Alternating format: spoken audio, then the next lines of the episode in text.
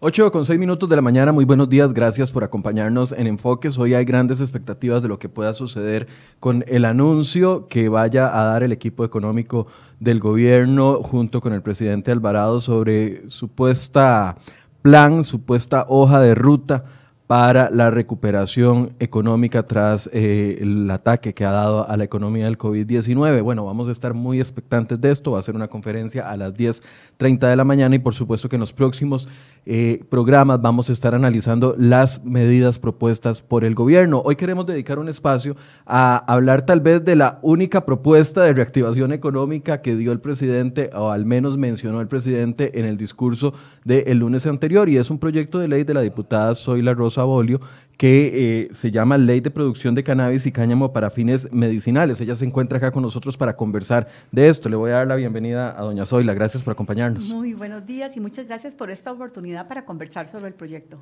Gracias, doña Zoila. Tal vez antes quiero darles una actualización de lo que ha sucedido en las últimas horas con esta noticia que definitivamente, y lo aprovecho que está doña Zoila acá con nosotros, que ha llamado la atención y que ha generado también preocupación y es el asalto a dos diputados de de la República, del Partido Liberación Nacional, ya lo hemos publicado, doña Aida Montiel y el diputado Wagner Jiménez. Conversábamos que un tema preocupante, doña Zoila. Para mí ha sido una noticia de impacto en lo personal. Eh, yo quiero muchísimo a doña Aida y a don Wagner, ya en una relación personal y realmente repudio esta, esta situación. Ella es una adulta menor y yo creo, una adulta mayor y yo creo que estos miserables necesitan todo el peso de la ley. No quisiera oír que un juez de la República salga con que le dieron medidas cautelares. Esto es inadmisible, no porque sean diputados, ella es una adulta mayor y eso no se hace para causar todo ese daño. Imagínense que puede haber, no sé, hasta un infarto, cualquier cosa. Y Weiner eh, es un muchacho también muy joven. Es esto, yo no sé qué, a qué nos vamos, es lo que yo digo, hay que aplicar otras eh, normas, hay que, los jueces tienen que cambiar esa posición de que a todos lo liberan, porque la policía hace un excelente trabajo, si usted se da cuenta, vean qué rápido los pudieron detener. Yo tengo ya fe en el sistema de justicia de este país y lo digo como diputada, los jueces están últimamente en una actitud pro reo, por delincuente y de, verdad que espero que hagan algo ejemplarizante por primera vez en su vida porque no podemos seguir en manos de esta de Lampa y de estos delincuentes miserables. Es la actualización eh, que tenemos a última hora y es que ambos estaban en una casa en Guanacaste, en la casa de la diputada Aida Montiel, eh, cuando al menos tres sujetos ingresaron a la vivienda, los amordazaron y retuvieron mientras robaban todos sus bienes. Los sujetos se hicieron pasar por agentes, escuchen bien, del organismo de investigación judicial para ingresar a la casa donde encontraron a doña Aida Montiel junto con el legislador Wagner Jiménez y una empleada doméstica y una menor de 13 años. A todos los amordazaron de manos y los delincuentes se llevaron a, las víctimas a un cuarto y ahí habrían eh, sustraído varias cosas. Tenemos de última hora un informe, lo que ustedes ven en pantalla es uno de los vehículos donde se, donde se realizó el asalto que fue encontrado quemado después y también esta es la detención. Vamos a escuchar qué dice don Daniel Calderón eh, de la Fuerza Pública con respecto a las dos detenciones que se dieron ayer en la noche. Escuchemos ubicamos un vehículo abandonado al cual le prendieron fuego. Ese vehículo presentaba denuncia de robo y además en un control de carretera en las inmediaciones del, del aeropuerto de Liberia logramos la captura de dos personas que se transportaban en un taxi y a las cuales se le logran ubicar varios artículos que pues, los vinculan directamente con este hecho. Una de estas personas además presentaba antecedentes por delitos graves como robo agravado, así que pues inmediatamente fueron puestos a disposición de autoridades judiciales y en este momento pues están a, a la espera de que se resuelva su situación jurídica. Eh, una buena parte de los bienes extraídos, como indicaba anteriormente, fueron eh, recuperados en esta, en esta acción policial y ahora eh, pues estamos a la espera de lo que se resuelva con estas personas. ¿Fue vital movilizar el recurso a tiempo para poder hacer estos controles en carretera? Sí, hay que recordar que gracias a la operación que mantenemos por la emergencia sanitaria es una de las acciones que tenemos, controles constantes en carretera, aleatorios, que se están trasladando constantemente, así que eso facilitó un poco la respuesta de la policía. importante mencionar también que en este control de carretera que se mantenía en esta zona también participaron el Servicio Vigelancial y la Policía de Tránsito. Eh, y, bueno, esperamos que, en las próximas horas se resuelva la situación jurídica de esas personas para y pues establezcan las responsabilidades. Bien, hace algunos minutos conversamos con los encargados de prensa de cada uno de los diputados, tanto la encargada de prensa de doña Aida Montiel como el de don Wagner Jiménez. Claramente estaban bastante afectados porque estuvieron amarrados prácticamente tres horas. El, el hecho comenzó a las cinco de la tarde y ellos se lograron soltar a eso de las 8 de la noche. Ellos, por supuesto, que ahorita entendemos que no van a dar declaraciones, pero en los próximos minutos o horas van a poder referirse a esta situación. Lo bueno dentro de todo es que están en buen estado de salud. Esa era la actualización que les queríamos dar antes de comenzar a hablar de este tema, doña Zoila. Preocupante, ¿verdad? y porque me duele, y me duele. Yo he estado en la casa de doña Aida y, y realmente esto no, no puede ser, estoy realmente indignada. Porque esto a uno lo suma y yo sé que usted le lleva el pulso mucho a los temas de seguridad, a los datos que nos daba el organismo de investigación judicial hace algunos días, viendo que a pesar de la cuarentena la, la cifra de homicidios no cesa y, y, y, este tema de seguridad que sigue preocupando al país. Y es que yo reitero, el trabajo del Ministerio de Seguridad, Fuerza Pública, Vigilancia Aérea, Guardacostas es admirable. El, problema lo tenemos en, el, en, los tribunales, en los jueces, que no sé qué les pasa, pero liberan a todo el mundo, sacan a todo el mundo, todo el mundo se va con eh, medidas cautelares que no sé cómo las determinan. Y eso es lo que a mí me molesta, porque imagínense para un policía o un cuerpo policial el esfuerzo que hacen en detener a estos delincuentes maleantes, eh, antisociales y que la frustración de que en 24 horas están otra vez en la calle. Yo me acuerdo cuando yo hacía operativos como reservista de la Fuerza Pública y me decían, más me dura usted aprendiendo que lo que me duran a mí soltando. Entonces, eh, eso no puede ser. Ya hay que o cambiar el, sistema penal de este país o eh, exigir cuentas. Yo sé que me van a salir con la división de poderes y toda esa parafernalia, pero como diputada repudio como están los jueces dictando sentencias y espero que en este caso voy a estar muy pendiente y me van a estar oyendo porque es inaceptable, como digo, no porque sean diputados, porque son costarricenses, porque es una adulta mayor y eso no se hace. Hablemos del proyecto de ley, doña Zoila. a ver si, a ver si va a tomarme el café, porque sí, realmente un traguito de café. estoy muy choqueada porque los quiero muchísimo en lo personal. Hablemos del proyecto de ley. Eh, de hecho, sí. Eh, es una ley que usted presentó, un proyecto de ley que presentó hace un año. Así es. Y que prácticamente no había tenido ningún avance hasta ahora que es mencionado. No, avance me digo en el proceso legislativo, porque yo sé que ustedes lo han ido trabajando y que hay un texto sustitutivo, etcétera, etcétera, pero eh, no, no tenía o no se veía gran proyección como para adelante y el eh, presidente lo pone como uno de los puntos principales. Es más, cuando yo presento el proyecto, como que nadie se entusiasma con mi proyecto, era como que yo estaba sola hablando sobre el tema, pero cuando yo entro a la Asamblea Legislativa, eh, en mi agenda siempre fueron dos eh, objetivos, el sector agrícola y el sector seguridad. Dentro del sector agrícola empezamos a ver en la Comisión de Agropecuarios muchísimas cooperativas quebradas que llegaban casi semana a semana. Entonces, em, eh, ahí yo eh, me puse a pensar cómo es que no existe un cultivo alterno, una posibilidad de que estas cooperativas siembren algo que tenga un buen mercado, que tenga un buen precio. Y empecé a investigar. Eso era por un lado. Por otro lado, desde eh, hace mucho tiempo había oído de los beneficios del cannabis medicinal, su aceite, su extracto, los cannabinoides, para enfermedades crónicas como problemas inmunológicos, como Parkinson, eh, como esclerosis múltiple, artritis, eh, epilepsia. Y empecé a investigar un poco porque siempre me ha gustado el, campo de la medicina.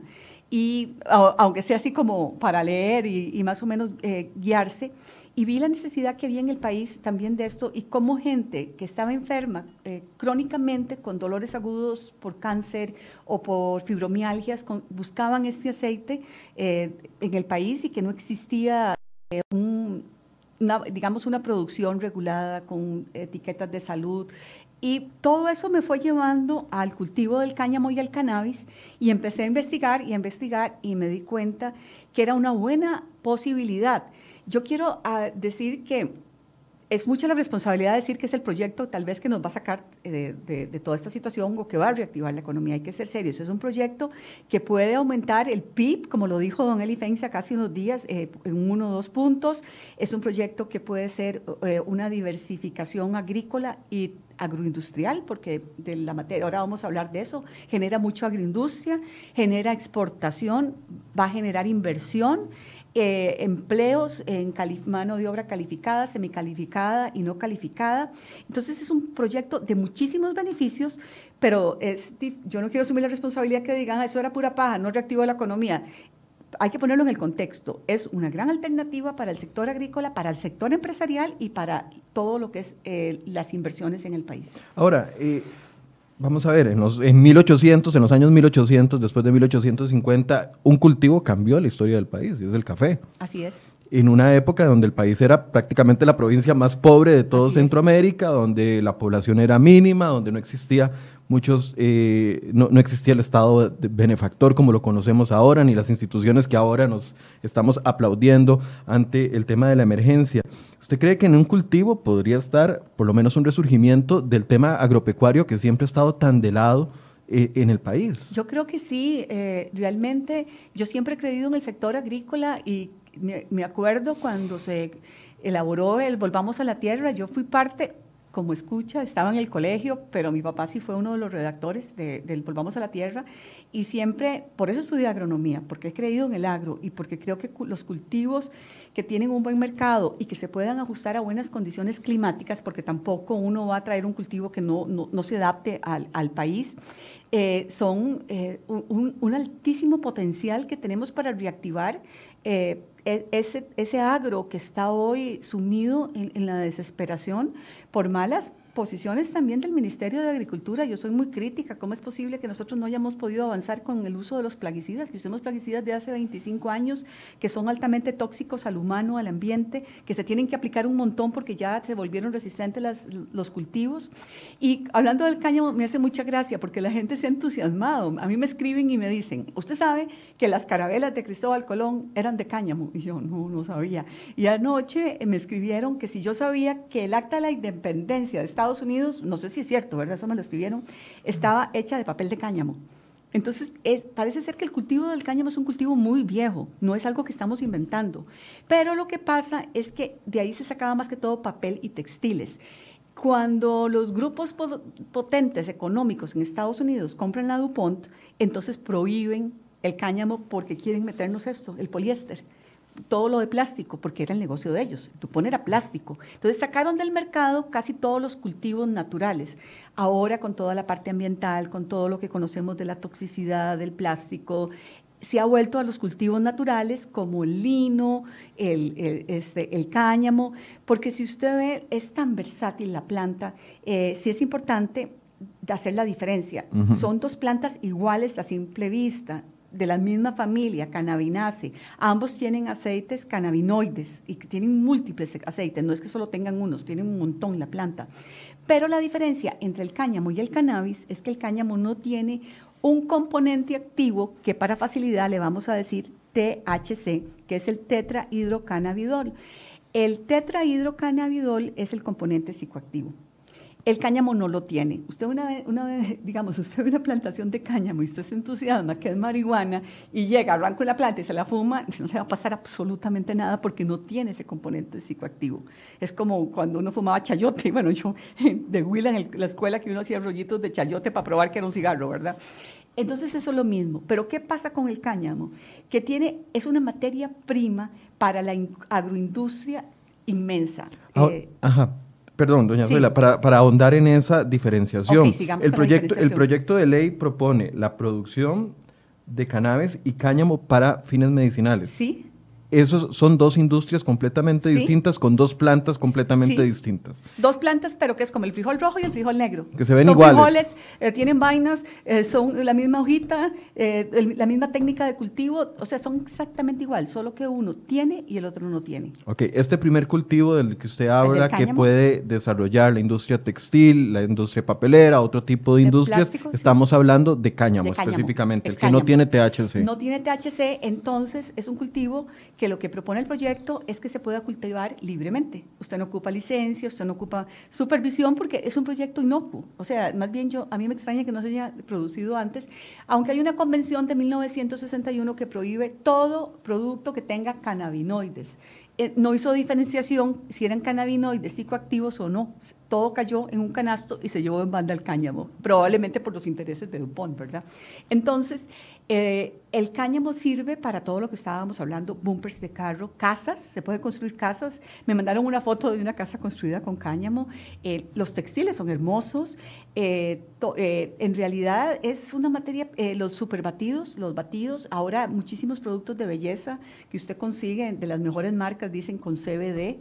Eh, eh, hay lugares en que los toppings de los helados tienen CBD, café que usted le puede agregar CBD, o sea, se considera un antioxidante el CBD, el que no tiene cannabino, el que no tiene THC, ¿verdad? El, extracto del cáñamo, el, propio cannabidol es eh, antiinflamatorio, sirve para es como un relajante y no tiene ese efecto psicoactivo. Esa es la parte del cáñamo para uso industrial, usted puede de ahí hacer hasta zapatos. Lo que, o sea, es, es, totalmente versátil. Es una materia prima muy flexible. Que usted puede ahí decir, me voy por aquí, me voy por allá, eh, en, fin, hacer los encadenamientos, que por eso es la generación de empleo, porque no solo va a tener eh, mano de obra en la plantación, en la cosecha y luego en los procesamientos y en la exportación, porque puede ser para exportar o puede ser para consumo nacional, o sea, eh, se abre un gran mercado. El otro cultivo que va a la par es su hermanito gemelo, ¿verdad? Solo que un hermano tiene el pelo negro y el otro tiene el pelo pelirrojo, pero son iguales, ¿verdad? Es la marihuana. Entonces, es importante aclarar que no es que se está permitiendo el que se fume la marihuana para uso medicinal, no es que se va a fumar, no es que se va a usar la marihuana recreacional. ¿Qué es lo que se va a hacer? Se va a hacer de una forma controlada, en un ambiente controlado, llámese imagínense un invernadero de esos donde se producen, por ejemplo, ornamentales, cerrado, con normas de seguridad, con una luz especial, agua, y ahí usted va a cultivar las plantas de marihuana. Y como en un ambiente cerrado, porque sabemos que es marihuana y que es, un psicotrópico. Pero lo que usted agarra es del capullo, usted extrae un aceite, y ese aceite es el, el que tiene el compuesto de tetrahidrocannabidol, que es el que sí produce el estímulo psicótico que produce la marihuana. Pero usted extrae ese aceite y ese aceite es un precursor de medicamentos o es usado el mismo aceite en eh, enfermedades del sistema inmune, dolores crónicos, Parkinson y epilepsia. Y eso la idea sería que esa materia prima, ese aceite, sea procesado por farmacéuticas, regulado por farmacéuticos y eh, recetado por médicos con toda la reglamentación y la supervisión del Ministerio de Salud. No es que usted agarre el aceite y lo vende a la libre, eso va a ser eh, procesado por una industria farmacéutica con toda la seriedad del caso, como cuando usted lo operan y le ponen morfina o los opiáceos de las anestesias y, todos estos, estos eh, medicamentos fuertes que salen de planta como la cocaína o el opio. Ok, en este momento entonces el proyecto no abriría la puerta en ningún espacio para el uso recreacional. Ni una ni la otra. No abre la puerta para el uso recreacional, ni para fumarlo, ni siquiera porque usted está enfermo, entonces me permiten fumar tres cigarros. O sea, eso no va. Pero es importante mencionar porque, o sea, me están atacando la gente que quiere la recreacional, por un lado, que dice que el proyecto no sirve para nada porque no va a la recreacional, y por otro lado, me atacan de que estoy liberando eh, la, marihuana y que eso va a ser la entrada el uso de más drogas, porque muchas veces se critica sin leer el proyecto, porque ni estoy con la recreacional ni lo estoy prohibiendo, porque se habla de que también se está prohibiendo el autocultivo y el autoconsumo hoy día es permitido de acuerdo a la ley de estupefacientes en su artículo 3. O sea, hoy día usted puede tener eh, para su consumo marihuana y puede autocultivar en su casa para usted, lo que no puede vender. Entonces, el proyecto lo, que hace es eh, decir claramente que el autoconsumo y el autocultivo no se está prohibiendo, se mantiene lo que está actualmente. Simplemente, no, toca la legislación no toca la legislación actual. Eh, y no va a liberar la marihuana para fumado, ni para recreacional, ni para eh, salud. Lo único que está haciendo es que se permita extraer, como cuando usted extrae el aceite de oliva de las aceitunas. Usted lo que va a sacar es un aceite. No, entonces hablan, ay, es que entonces de, la gente va a empezar a fumar en las fiestas. De, pero usted no va a llegar con el aceite a una fiesta y tiene que ser este, recetado por un médico. De, mejor llegue con un Valium o llegue con un Tafil y, se, ¿verdad? Es, que es lo mismo. Entonces, es, es la, la confusión de conceptos por no leer un proyecto y empezar a opinar por lo que alguien pone en Twitter y todo el mundo entonces empieza a hablar y, y se hace una cadena ahí de desinformación. Ahora, ¿por qué dejó por fuera el uso recreacional? o sea, ¿qué, valoró usted a la hora de, de, porque es un proyecto muy grande? o sea, yo lo, estaba, estaba leyendo y, son muchísimas páginas. Creo que tiene más de 20 páginas el proyecto con la justificación y el articulado.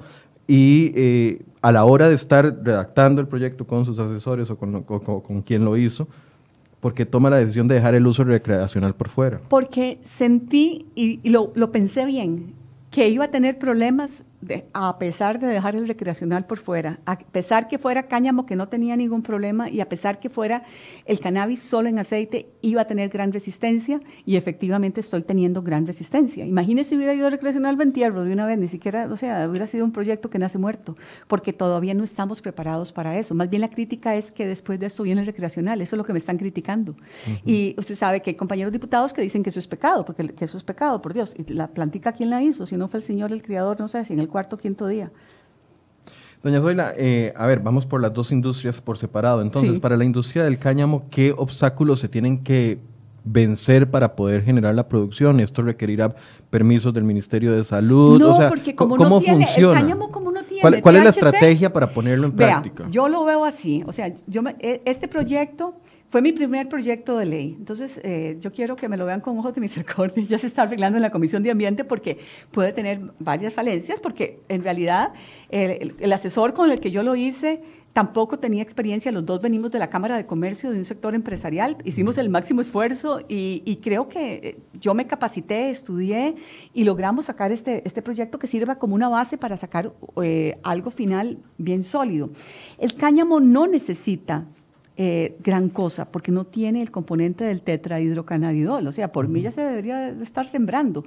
Simplemente me preocuparía que venga un gran inversionista o que venga un empresario, invierta y que después lo puedan molestar porque no hay diferencia a la simple vista entre el cannabis y el cáñamo. Imagínense que tenga una plantación y que llegue el Ministerio de Seguridad y le arranque las plantas. es que eso es lo que le iba a plantear. Bueno, claramente cuando uno ve los operativos de, de la fuerza pública, recuerdo los de Limón, en aquella isla frente a Limón que estaban arrancando y uno ve constantemente los videos que ellos pasan de sembradíos, eh, uno no se pregunta es marihuana, es cáñamo, es otra. ¿De qué variedad de cannabis estamos hablando? Y ese es el punto que aquí no hay, digamos, un filtro técnico para decir esto es esto y esto es esto. Entonces yo diría que tiene que haber ya vía reglamentación, no tanto en ley, que el, que quiera sembrar sus dos o tres hectáreas simplemente acredite, tengo esas hectáreas, esta es la, semilla que voy a utilizar, esto es cáñamo y que cuando llegue la fuerza pública tenga, vean, aquí está mi contrato, mi licencia o mi patente, pero sin pagar. O sea, es algo, tiene que ser algo alguna un título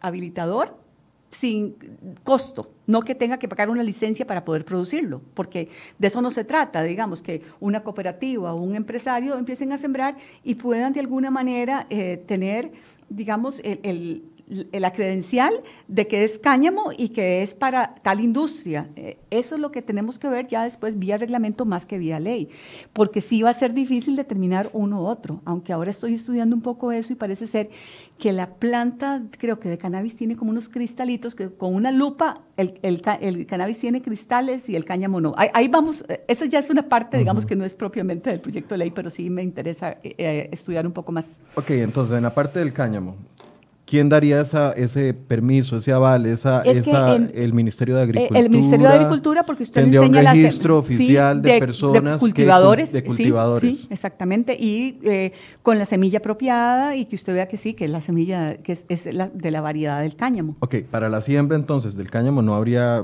gran, gran problema a nivel legal, dice usted. Y tampoco lo veo del eh, eh, agroambiental, digamos, eh, creo que las condiciones climáticas se adaptan totalmente, se pueden tener hasta tres o cuatro cosechas por año. Sí me gustaría poder avanzar un poco en, como en hacer estudios experimentales pronto para ver qué variedades son las que mejores se adaptan a Costa Rica. Eh, eso se puede hacer en una universidad, en la Fabio Baurit, por ejemplo, que se, cuando yo estudiaba agronomía probábamos variedades de, diferentes cultivos para ver cómo se adaptaba al clima, pero es un cultivo como una mala hierba. usted sabe que la mala hierba se adapta a cualquier lado, entonces el cáñamo tiende mucho a ser mala hierba, no es una complicación el cultivo del cáñamo. Eso es lo que le iba a preguntar, ¿qué zonas del país están habilitadas? Ocupan agua y, y digamos, como nosotros que mantenemos condiciones estables de temperatura y humedad, eh, no tenemos nevadas, no tenemos épocas secas terribles, entonces el cáñamo perfectamente se puede este, producir en, Costa Rica, no le veo ninguna complicación usando la, semilla y la variedad apropiada. Ok, entonces para la parte del sembradío y de la cosecha no habría gran dificultad a nivel de marco legal.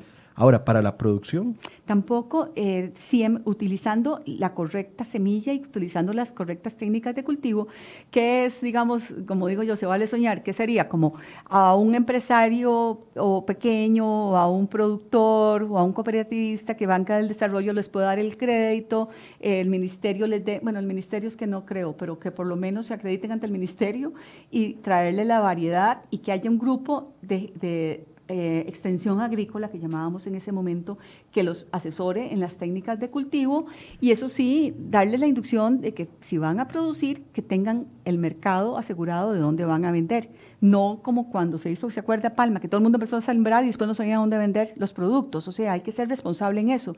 Que la persona que vaya a sembrar diga, bueno, esto va para la industria tal, esto lo voy a procesar aquí, esto va para la farmacéutica, esto va para la que hace cosméticos, esto va para jabones, que se sepa el destino de la producción para que tenga un mercado seguro y que la gente no se quede guindando, ¿verdad?, con el producto. Pero no sería entonces como una, un marco regulatorio específico para el tema del cáñamo o de la marihuana medicinal. es el marco jurídico y después vía reglamento que se le den opciones al productor para que pueda arrancar en, la actividad. Por eso sería un proceso parecido si alguien quiere sembrar elotes, no sé. Sí. digo, no, no, hay, no hay nada, un marco especial, regulatorio, específico. Eh, no. no. Ok, ahora pasemos a la marihuana medicinal para el aceite. Sí, ahí, es donde están los principales retos. Claro, primero, ¿por qué? Porque no se pueden robar la plantación de marihuana, porque estaríamos en problemas. O sea, tiene que estar en condiciones totalmente aseguradas, ¿verdad? Para que no haya problema de que se roben una cosecha. Eh, eh, pongámoslo así, ¿verdad? De, imagínense que puede alguien entrar y llevarse, entonces tiene que estar en condiciones, el que se va a meter en eso sabe que tiene que tener un gasto o una inversión porque tiene que tener seguridad, tiene que ser en invernadero y también la manipulación de la planta es diferente. No, es, no está al aire libre ahí que usted la puede cosechar con la mano porque de ahí va para zapatos. Aquí va para medicamentos. Entonces, el contacto con la planta tiene que ser con trajes eh, especiales, con guantes. Usted ve algunos, eh, yo he visto algunos videos, no conozco las industrias, pero por ejemplo, hay unas en Canadá y Estados Unidos que es impresionante, hasta con, como con robótica se, se cosechan los capullos y de ahí pasan como a una extractor y de ahí sale el aceite, nunca lo toca la mano humana. Va ahí y del aceite a las botellitas. Es impresionante, o sea, eso es como, como ciencia ficción, eso, e, e, esa industria es como ciencia ficción y, nosotros tenemos, tenemos la capacidad y el recurso humano para lograr eso y más con todo lo que hemos hecho. Usted ve en, robóticas y en todos los softwares y todo eso, entonces vea la cantidad de trabajo que hasta pueden diseñar estos tipos de, manitas para cosechar los capullos para que no los toquen eh, nadie. Ahora, ¿qué retos tendría que vencer la parte de medicinal en el país? O sea, ¿cuál es el proceso? ¿Tiene que abrirse un espacio en el Ministerio de Salud? ¿Habría que cambiar la ley general? de Salud? O sea, qué es lo que está proponiendo en el proyecto específicamente para este sector? El proyecto lo que propone es que se permita la extracción, la extracción del THC del cannabis, de la planta de marihuana, o sea, que se extraiga el componente psicoactivo en aceite que se, está en la planta de marihuana, que es el, el cannabis sativa. Entonces, y que ese aceite eh, sea procesado por una farmacéutica ¿verdad? Y, eh, y, que ya, y que se done a la caja del seguro y, que los médicos eh, lo receten de acuerdo a la enfermedad y lo dosifiquen. Entonces hay un reto también para el Colegio de Médicos, para los farmacéuticos, porque ya hoy en día muchísimos países están usando la medicina eh, de cáñamo para, hasta para el cáncer y para dolores crónicos. Pero se permitiría la comercialización también. Sí, ahí sí, porque la farmacéutica lo comercializa. Ok, entonces sería nada más un permiso del Ministerio de Salud para que la farmacéutica, como lo hace con otros, un permisos sanitarios que llevan complejidad, ¿verdad? Sí, como cuando la morfina, que tiene su receta para, para e, ese tipo de opiáceos o tramal y todo este tipo de medicamentos. Ok. ¿Y cómo ve los apoyos en la Asamblea Legislativa? Bueno, tengo... Sé que Liberación Nacional está analizando cuál posición va a tomar. Yo, yo veo muy positivo a Liberación, veo muy positivo al PAC y veo muy positivo a Unidad. Eh, por temas religiosos eh, que no entiendo en realidad. He visto una resistencia entre los eh, restauración y el bloque, porque con algunos compañeros me han dicho así, es que eso es pecado, ¿verdad? Y como yo digo, pero ¿cómo va a ser pecado si es una planta? Entonces Dios hizo un pecado, digo yo, ¿verdad? esos son ya problemas religiosos dogmáticos, pero tal vez conversando y explicando el proyecto eh, de lo que se trata, que no es recreacional, que es medicamento, como puede ser la morfina, insisto, o los opiáceos, pueda lograr alguno que otro apoyo. ¿En qué proceso se encuentra dentro de la Asamblea Legislativa? Ese proyecto, eh, así como está, eh, fue a la Comisión de Ambiente, porque también el cáñamo, es, que es, como la pomada canaria, ¿verdad? Eh, supuestamente sí también restaura el suelo. Entonces, como es un proyecto sustituto al plástico y es sustituto al poliéster y a todo esto y es, es amigable con el ambiente, se fue ambiente, aunque pudo haber ido agropecuarios también, porque si usted es una línea agroindustrial ambiental también. Entonces, pero está en la Comisión de Ambiente. Ahora hay que esperar a ver cómo queda integrada esa comisión de ambiente. Y don José María Villalta trabajó un texto sustitutivo sobre este. Yo lo estaba viendo, hay cosas que él mejora mucho porque yo tenía la licencia del cáñamo y él las elimina. Sin embargo, me preocupa porque él hace solo un enfoque de cooperativas y yo quiero un enfoque abierto al sector empresarial, que el que quiera pueda entrar. Entonces, eso tengo que negociarlo con él o emocionarlo o, lo que, eh, digamos, no vea bien en el texto sustitutivo o vía moción tratar de, corregirlo o negociándolo con él que fue el que lo hizo. Eh, vamos a ver, el debate que ha existido, porque recuerdo que he hecho trabajo sobre esto, incluso he entrevistado a personas que, porque aquí en el país se produce aceite medicinal, algunas personas lo producen, eh, recuerdo reportajes que hemos incluso con testimonios de personas que lo producen o asociaciones que lo estaban produciendo en sus, en sus propios hogares y se lo entregaban a personas que daban testimonio. Aquí hay una señora diciendo que su hijo dejó de tener convulsiones desde que, está siendo tratado con eh, cannabis medicinal, con el aceite. Recuerdo un señor que entrevisté aquí en Romoser que le ponen tres gotitas de aceite de cannabis todas las mañanas y dejó de, pasó de tener entre 15 y 20 convulsiones al día a tener una o dos. O sea, ya eso se está haciendo de una forma clandestina ante la falta de este proceso. ¿Qué, apertura cree que tenga ahora no solo el sector político, sino el Ministerio de Salud, la Caja Costarricense, las autoridades sanitarias? En un momento yo hablé con el, ministro Salas al inicio y lo vi totalmente abierto. También hablé con la ministra Dialá Jiménez, eh, que también de cómics, eh, muy interesada y ve un gran potencial. El ministro eh, Garnier, el, André, también. Entonces, y en el tema de salud, mira la cantidad de correos que a mí me llegan eh, pidiendo ayuda, de que necesitan el producto. Y también los testimonios son impresionantes. Tengo el testimonio de una persona que me llegó a ver el despacho que tenía un cáncer de ojo y lo trataron en Estados Unidos con THC. Aquí le iban a quitar como la mitad de la cara, le iban a quitar el ojo porque tenía un cáncer de ojo. Entonces logró irse a Estados Unidos y lo medicaron con THC. y totalmente eh, eh, se curó. El, testimonio de él es impresionante. Realmente cuando usted ve el video, como tenía ese ojo, y uno dice, bueno, es que también estamos hablando de enfermedades, de calidad de vida, de lo que es tener un dolor crónico y usted poder sentir alivio, como usted habla de, lo que es tener convulsiones y poder evitar esas convulsiones. En fin, usted ve esos testimonios de salud y entonces, ¿cómo obligamos a esa gente a comprarlo en las esquinas o clandestinamente cuando podemos dárselos con la mejor calidad. La parte económica, la generación de empleo.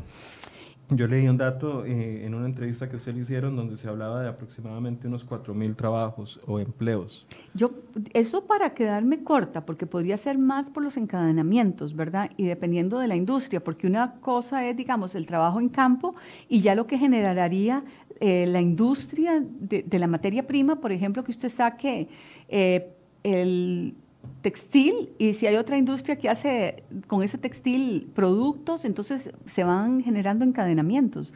Pero la generación de empleo es contundente en, todos los niveles y en diferentes ámbitos. Y la demanda, hay un estudio de Deloitte que ahora tenemos que ser un poco, digamos, cautelosos por todo lo del COVID pudo haber cambiado, que la demanda del CBD, del aceite, eh, del cáñamo y del cannabis el que no tiene el THC, el, CBD, anda por billones de dólares, como 8 o 10 billones de dólares para el otro año. Entonces hay un gran mercado. Lo que me, me preocupa y me es una demanda mundial, mundial. Lo que me preocupa y me entristece es ver cómo los países, cuando yo presenté esto, eran pocos los países que estaban en esto. Hubiéramos sido de los primeros, pero como siempre, Costa Rica llega de último. Ya se ha metido, estaba leyendo Corea del Norte, está Canadá, creo que está México, está Estados Unidos, está Uruguay. O sea, ya, se está haciendo, imagínense que ya China está metido, Corea del Norte está metido. Cuando lleguemos nosotros, ya, ya nos va a haber pasado esa ventana de oportunidad por mitos, por, por simplemente, no entiendo, ¿verdad? Mira lo que yo pedí ahora en extraordinarias que se convocara por parte del Ejecutivo. Por eso fue mi sorpresa cuando el presidente lo menciona, porque estuvimos hasta el 30 de abril eh, eh, extraordinarias y nunca logré que se convocara, que era un proyecto para haberse convocado ya. Y con respecto a la generación de ingresos al Estado, porque esa cifra de 200 millones de dólares, o que se traduce en 16 mil millones de colones al año, o sea, es algo que suena muy bien. Suena muy bien, aunque ahora yo tengo que, hay que revisarlo porque en esta época pros, pandemia, pospandemia, hay que ver qué tan oportuno es poner o no poner impuesto a la exportación. Cuando yo lo hice pensé como en el banano, que hay un impuesto al a la exportación de banano, pero en ese momento todas las condiciones eran favorables. Ahora hay que valorar si, dejar ese impuesto o, reducirlo o ponerlo, dar una gracia de dos o tres años y que se empiece a pagar impuestos a partir del quinto año. Hay, hay que ajustarlo para fomentar la inversión. Eh, ¿Hay estudios técnicos detrás de esto? Ya usted mencionó el de, Deloitte. Sí, sí, hay mucho estudio técnico. Yo, este, y, hay, eh, y más que cada vez hay más países que lo están usando. Creo que son 21 países en el mundo que están usando ya esto. Ok, le pregunta a don Dani Durán, quiero leer el proyecto, ¿dónde lo puedo encontrar? Vea, don Dani, lo puede encontrar en mi página de Facebook y en la de Twitter. También lo puede encontrar en el portal de la Asamblea Legislativa o puede mandar un correo a mi despacho y cualquiera de mis asesores se lo manda con mucho gusto. Para las personas que quieren saber, el proyecto es el expediente 21.315. 21, no, 388, ¿no? 380. Sí. Ok, yo lo imprimí como 21.315. No, yo 21.388, porque ¿sabe qué me hace gracia? Que hasta un cóctel hicieron con ese número. en un lugar en el Escalante, en apoyo al proyecto. 21.388, Ley de Producción de Cannabis y Cáñamo para fines medicinales. Ajá. Ok, así lo pueden encontrar. Jackie Vindas dice, buenos días, sé que se habla de la producción nacional del cannabis, pero ¿qué pasa si uno desea importar productos que han sido aprobados y tienen sus registros en Estados Unidos, como lo son el CBD y, CBD y 0% THC? Los van a permitir en el país, cuáles serán los requisitos para que ingrese, entre esos eh, cafés, cremas, detox, para cremas para articulaciones, etcétera, que si hay apertura para que vengan productos es que, eh, producidos yo no en le veo, Yo no le veo problema, Dani, porque no tiene el componente psicoactivo. Si usted me está diciendo que no tiene THC y que, y que solo es el CBD, no tendría ningún problema. Sin embargo, yo no puedo hablar por el Ejecutivo. Eso es algo más regulatorio de, de lo que ellos, el Ministerio de Salud ponga, pero yo no le veo ningún problema en que se puedan importar porque no tienen, como le digo, el THC. Ok, Stephanie Sánchez le dice, el problema es dejarle la comercialización a las farmacéuticas. Volvemos a lo mismo que se le deja gran parte de la cereza a quienes tienen la proporción más grande en la economía. Es que usted puede cosecharlo y sembrarlo, pero ya a la hora de procesarlo para consumo humano, este, ahí, tiene que, ahí tiene que ser algo ya, eh, para, tiene que tener unos controles de farmacéuticas para poder usarse como medicamento. Se necesita ese, filtro. Es que si se va a usar como medicamento, sí. Si usted lo va a usar eh, de, como un suplemento, siempre ocupa el registro sanitario. Ocuparía un registro sanitario. Tal vez no sea de una farmacéutica, pero eso ya es propia regulación del Ministerio de Salud que diga qué puede y qué no puede venderse para consumo humano como, como eh, eh, medicamento de cannabinoides. Ok, Dani Chavarría le pregunta, ¿cómo propone que el proyecto llegue a manos de la producción en zonas rurales? ¿Cómo se garantiza eso, por ejemplo, en la zona norte? Es que eso se hace a través de campañas de información y sería exactamente, como yo decía, dándole las facilidades al productor de conseguir la semilla, de, que tenga la eh, atención de, expertos, de por lo menos unas charlas de técnicas de cultivo, y eso es eh, a través de campañas de información. A través de campañas de información. Le, le preguntan que si este es un proyecto solo para personas de dinero. Al contrario, el proyecto está diseñado para pequeños productores, cooperativas. ¿Qué, fue lo que motivó a las cooperativas quebradas? ¿Por qué sacan que son personas de dinero? ¿Cuántas cooperativas eh, quebraron y les están quitando la tierra, las casas, que se les puede dar la oportunidad de producir? Aquí no estamos pensando en los grandes. Usted lea el proyecto y vea que es, para pequeños y medianos productores, ya sea agremiados en cooperativas o individuales.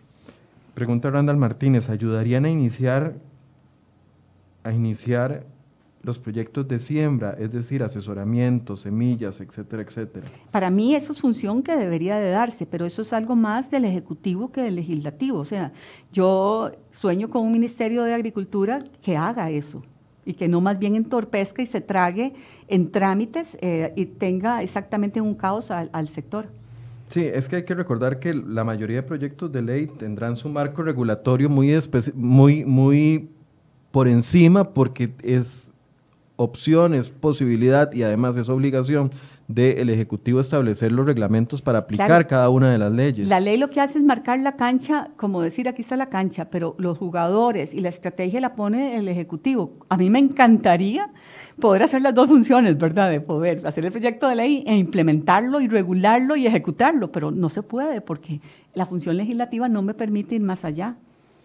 Le dice José Miguel González, si es tan buen negocio, ¿por qué yo no veo otros países de Centroamérica haciéndolo? por los costos, por las utilidades, yo no veo a nadie progresando con eso. Eh, perdón, señor, busque cómo salió Colorado de su deuda, cómo ahora tiene un superávit. Eh, yo creo que Centroamérica no es un referente para nosotros. Busque países que han salido adelante, como busque Uruguay, como le digo, el estado de Colorado, en fin, no podemos usar de referente Centroamérica. Ok. Eh, doña Zoila, para todos es conocido también de que varias intenciones se han dado en el pasado, incluso respaldadas por algunos sectores que se acusaban entre sí de que farmacéuticas estaban detrás o no. ¿Esta iniciativa viene 100% de usted? ¿Hay alguien detrás? Le preguntan. Mía y eh, totalmente mía por mi formación agronómica y porque he estado a veces con problemas así de fibromialgias y cosas y he visto, digamos, cómo la gente eh, requiere del producto porque he estado en contacto con personas con cáncer, eh, con dolores, porque recuerden que yo estuve casada con un eh, oncólogo y todo este conjunto de, de la parte agrícola, de cultivos y la parte de calidad de vida y de salud se mezclan en este proyecto pero yo he estado sola. Es más, ustedes pueden revisar en mi despacho las bitácoras. A mí no me visitan ni lobistas ni empresas. Yo todo lo mando a la Comisión de Ambiente porque no quiero que después eh, empiecen a decir que estoy promoviendo los intereses de X, Y o Z. Eh, a veces puedo caer mal, pero hasta hay un machote ya en mi oficina que cuando piden citas los refiero a, la Comisión de Ambiente, a la Comisión de Ambiente, a la Comisión de Ambiente, porque no quiero que se contamine el proyecto. Tal vez en eso soy muy idealista. Quiero que se mantenga lo más puro posible para que pueda salir adelante. Recuerdo que en el pasado han existido otras iniciativas, incluso una del Partido de Acción Ciudadana del diputado Marvin Atencio los cuatro años anteriores. ¿En qué se diferencia su propuesta de la propuesta de ellos? El proyecto de don Marvin, de lo que eh, tengo entendido, es que él quería ser como una fanal, como que todo, se, que todo fuera producido por el Estado y repartido para el Estado. Y yo no creo en el Estado empresario. Ya tenemos Recope, tenemos Fanal, y eso, vea, que ahora con la crisis hubiéramos tenido alcohol todo el tiempo si esto hubiera estado en manos del sector empresarial. Yo no creo en el Estado empresario, creo en el sector empresarial y en las oportunidades para los empresarios y pequeños, ¿verdad? Para que no me digan que estoy con los grandes, entonces con los pequeños productores. Y no me gustaría que eso se centralice en el Estado, porque llevaríamos al fracaso total y no generaríamos empleo, plazas, corrupción, robo y chorizos. ¿Es cierto que se cobraría, le pregunta Michael Arias, 350 mil por una licencia, 350 mil dólares por una licencia? ¿Quién va a pagar eso? ¿Con quién se está negociando? No, no, no se está negociando con nada. Simplemente que como las ganancias del cannabis son tan altas, lo que yo pensé en ese momento, que digo que era mi primer proyecto y que puede ser que hice una valoración incorrecta que se puede revisar, es que era una licencia que duraba cinco o seis años porque de, ahí iba a salir lo que iba a tener que asumir el Ministerio de Seguridad, Agricultura y Salud para supervisar eh, todo el proceso del cannabis. Entonces yo calculé el salario de tres personas por cinco años, y, o sea, lo hice así, así de simple. Tres funcionarios, Ministerio de Salud, Agricultura, eh, por cinco años, ¿cuánto ganan? Una ganancia, esto para el Estado, para que cubra los gastos, y eh, ahí fue donde salió el valor de la licencia, pero era para el cannabis medicinal porque se ocupa la supervisión, para que no me dijeran, ¿cómo se va a financiar eh, al policía que tiene que ir a supervisar o al de agricultura? Bueno, de la misma licencia salía la supervisión, pero lo calculé por cinco años. Es una licencia para cinco años que ya es 350 mil, si usted ve a cinco años, tres salarios, salía, sale, sale más o menos, de ahí salieron mis cálculos, pero se puede revisar. Y se entregaría, o sea, ese monto está propuesto en el proyecto de ley, pero se puede revisar. Se puede revisar, pero, pero para que de ahí salga el costo de la supervisión para que el Estado no tuviera que incurrir en ningún gasto, que el proyecto se financiara a sí mismo. ¿Y se podrían otorgar varias licencias? Se podría, eh, la licencia era, una era solo para producir el cannabis y otra era para producirlo e industrializarlo. Creo que la de 300 era para industrialización y producción de cannabis, las dos actividades, por eso era un poquito más alta. Ok, eh, pequeños productores, bueno, hay muchísimos comentarios, me, me llama es mucho la atención. Es que el tema está, eh, ardiendo.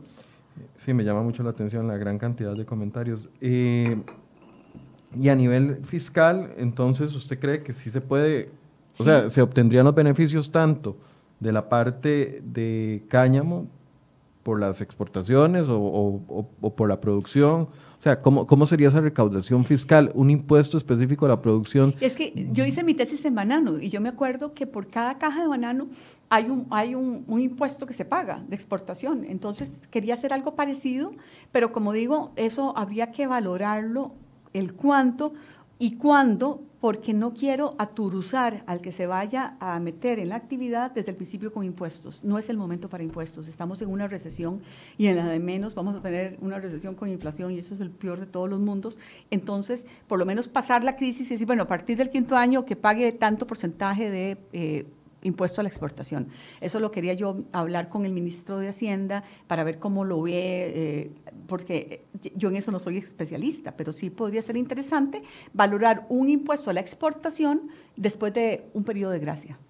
Sí, como se, sí, sí, con una moratoria. Exactamente, bueno, una moratoria, sí, exactamente. Doña Zoila, eh, ¿Qué, va, ¿Qué viene a futuro? O sea, ¿qué viene ahora en los siguientes pasos? El proyecto está en una eh, convencer comisión. A, convencer a 56 compañeros y arreglar o ajustar el texto sustitutivo de José María Villalta eh, vía moción o negociándolo con él para que quede de acuerdo a, la visión de los dos, ¿verdad? Que, realmente no me deje por fuera, porque él focaliza mucho en cooperativas y yo quiero pequeños empresarios, el, el, agricultor que tiene tres o cuatro hectáreas pueda producir y no tenga que obligarse a asociarse con nadie, sino que él pueda hacerlo solito, no, no, no sindicalizar la producción. ¿En el proceso ya se ha consultado alguna institución?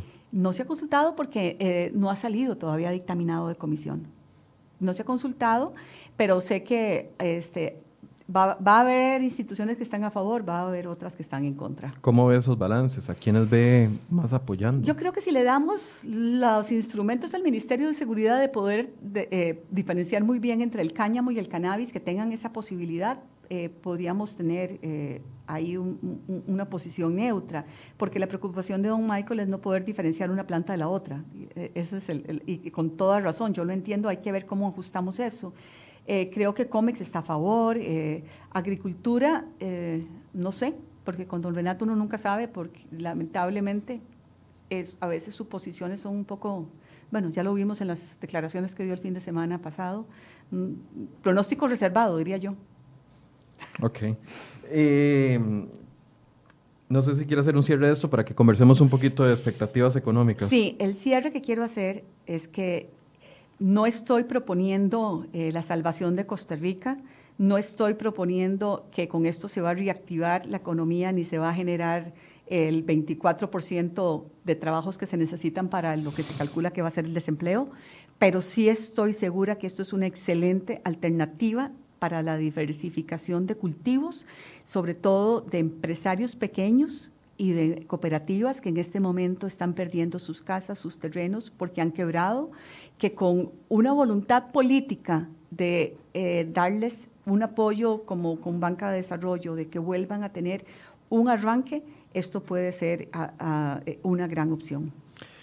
Ahora sí, hablemos de la realidad económica para cerrar este programa. Eh, ¿Le preocupa lo que se vaya a anunciar en las próximas horas? Me preocupa. ¿Cree que va a haber una línea clara, un plan de recuperación verdadero que afecte esos factores que nos están comiendo? Uno, los ingresos que se están cayendo por parte de, al Estado y sabemos que eso se va a traducir en un problema para los ciudadanos.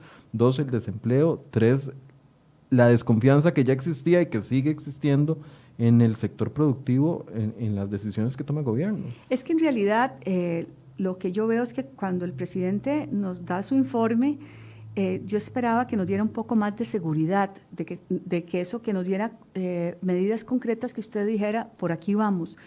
Pero fue muy efímero, realmente sí me sorprendió que hablara de cáñamo y esto me parece que, está bien apuntado, no porque sea mi proyecto, porque creo en, en la industria del cáñamo, pero me preocupa que tenemos dos valores, el económico y la salud. Entonces, cuando ayer hablamos de que las fronteras van a seguir hasta el 15 de junio cerradas, lo que el respeto y entiendo y, totalmente de acuerdo, porque es, la salud, la vida humana de primero, pero eso implica que los restaurantes van a seguir cerrados, el turismo va a seguir más afectado. Entonces, ¿cómo vamos a hacer para la contención de todo esta, este tsunami de desempleo y de inactividad económica que tenemos. Y sabe qué es lo que más me preocupa, que no es a través de los subsidios que lo vamos a lograr, no es a través de impuestos para dar más subsidios que lo vamos a lograr. Suena muy bonito, que eh, demos impuestos, pero con eso vamos a tener tantos bonos, porque no es con bonos que usted va a sacar adelante este problema. Lo puede sostener por uno o dos meses, como las moratorias de crédito, de alquileres, uno o dos meses. Es como por la curita para que deje de sangrar, pero ahí no está la solución. Hay que coser la herida, y la única forma de coser la herida es generando empleo, y los únicos que generan empleo son el sector empresarial. Y mientras que no liberemos de ataduras al sector empresarial, mientras no lo deje de perseguir Hacienda, mientras no lo sigan constriñendo, eh, mientras que no le den oxígeno al sector empresarial, el sector empresarial no va a poder generar trabajo. Y si no hay trabajo, vamos a colapsar. Y, no, y reitero, no es generando subsidios a lo tipo Chávez, de, ir a entregar eh, diarios, eh, que vamos a salir adelante. Lo entiendo y lo respeto en este momento, que estamos en un momento de contención y hay que hacerlo, y estoy de acuerdo. Pero de ahí que a largo plazo sea a través de impuestos que se generen esos subsidios, no estoy de acuerdo, es a través de empleo. A mí lo que también me preocupa es ese punto, el hecho de que las familias en tres meses no van a estar recuperadas. Las familias, con el gran esfuerzo que está haciendo el Estado, porque esto no es el gobierno, lo estamos pagando nosotros, los ciudadanos de dar estos 125 mil colones, eso se acaba muy rápido y en tres meses no va, a, no va a servir para sostener a familias. ¿Cuál es el plan alternativo? Y es que es ahí donde, donde está la gran pregunta. El diario se va a acabar en dos meses, el, o en un mes o en 15 días. El subsidio se acaba rápidamente. La gente está teniendo expectativa de más ayuda. Sí, el problema es que hay gastos y eh, no se están usando algunos superávits, o sea, tiene que haber una revisión del Estado como Estado y, quitar y, redireccionar los gastos a esos subsidios, pero no apoyándose en el sector empresarial, no a costa del sector empresarial. La misma Contraloría. El presidente ha sido muy claro conmigo con respecto a sus... Ramón Carranza.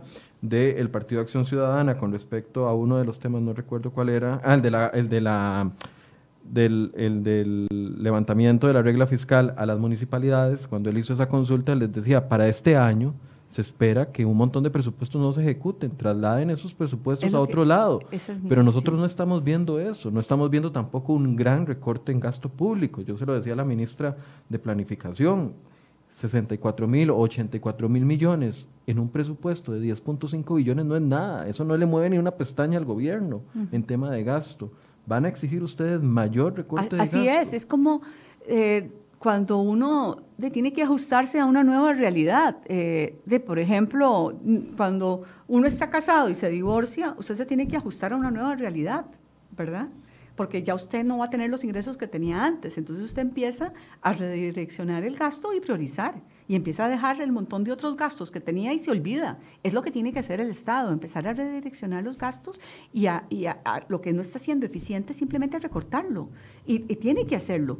No decir, sigo estando igual, pero me apoyo en más impuestos. La solución no está en los impuestos. Hace dos días estaba aquí la diputada Silvia Hernández de Liberación Nacional y le preguntaba sobre el tema de impuestos y me decía que ella no está de acuerdo con impuestos ni con el aumento del IVA, porque ya se rumora por todo lado ah, de que un aumento del IVA del 13 al 15%, incluso algunas personas nos han dicho, expertos de materia, eso lo va a pedir el Fondo Monetario Internacional y nos va a dejar contra la pared. Aumento del IVA o contribución solidaria, y doña Silvia decía, solo al sector público, no al sector privado. ¿Usted ha analizado ese tema? Yo no estoy de acuerdo en ninguno de los sectores.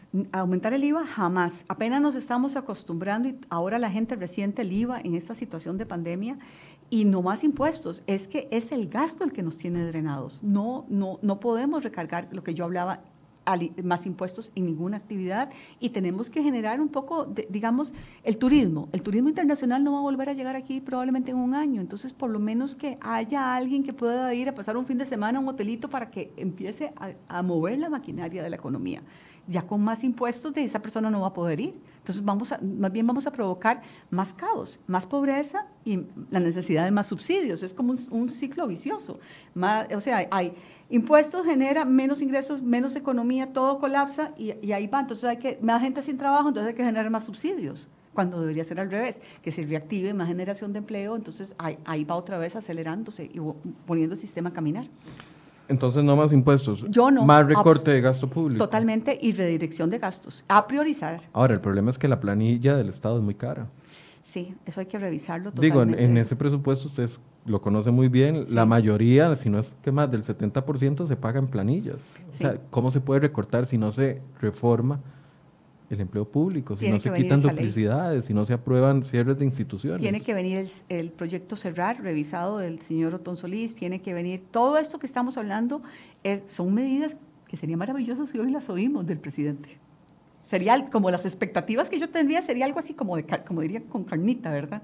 Que realmente usted diga, ok, vamos bien, el empleo público ya viene, ya viene cerrar, ya viene todo esto, que vengan esas medidas. Las medidas nos espero que no sean hoy de impuestos, lo que quiero oír es de cómo voy a reducir el gasto público en la administración pública. Esas son las medidas que yo espero escuchar hoy. Un cierre, doña Zoila. Estamos pasando por una situación difícil, esto está empezando y tenemos que poner muy en alto las prioridades y definitivamente solo con trabajo, apoyando el sector empresarial y reduciendo el gasto en el sector público podemos salir adelante y no más impuestos. Definitivamente, y nunca aumentar el IVA. Es, ya más bien fue un, gran golpe lo que tuvimos que hacer. Yo voté así como con la nariz tapada los impuestos. Había que hacerlo, pero ya no más. Bien, le agradezco mucho. Nada más para cerrar, eh, ¿cuándo podemos tener noticias de la actualización de este proyecto de ley? Cuando usted quiera, yo estoy siempre ah, eh, disponible 24/7. No, pero por el proceso me refiero. Ah, bueno, este, no sé, las, comisiones no se han instaurado de nuevo, entonces hay que esperar a... Hay que esperar a ver cómo queda la integración de la comisión. ¿Usted va a estar en esa comisión? ¿Está pidiendo estar en esa comisión? No, no, yo no estoy pidiendo porque uno puede ir, puede emocionar y puede estar en la comisión. Entonces, no es necesario que yo esté todo el tiempo porque yo no quiero dejar agropecuarios. Entonces, eh, a, veces hay que escoger entre una y otra. Y estar en las dos es como muy incómodo porque es que estar brincando de una a otra. Entonces, prefiero seguir en agropecuarios. Cuando esté el proyecto en discusión, en ambiente, yo voy y, llevo mis mociones y lo discuto y hablo. Hay que esperar a ver cómo queda integrado y yo me encargaría de hablar con cada uno de los diputados, pero primero con el diputado Villalta para ajustar el texto que él hizo. Instaurada la comisión tiene un orden prioritario, está en primero, eso segundo, depende del, tercero. Eso depende del presidente de la, comisión, a dónde lo quiere poner. Okay. No se vislumbra todavía presidencias de comisiones. Bueno, yo me imagino que liberación en hacendarios, que, eh, o sea, en, las grandes comisiones probablemente liberación vaya a, a presidir. Control de ingreso y gasto público. Sí, sí, sí, en esas. Yo espero ir a seguridad y narcotráfico y agropecuarios. Bien. Muchas gracias, doña Soy. encantada. Gracias a la diputada Bolio por acompañarnos en esta hora y poder darnos una actualización de este proyecto de ley. Vamos a ver cómo se va modificando una vez que eh, se le asigne un espacio en la comisión, no se le asigne un espacio, una prioridad en la comisión de ambiente, que es donde se encuentra. Muchas gracias por su compañía, los esperamos lunes a las 8 de la mañana con más de enfoques.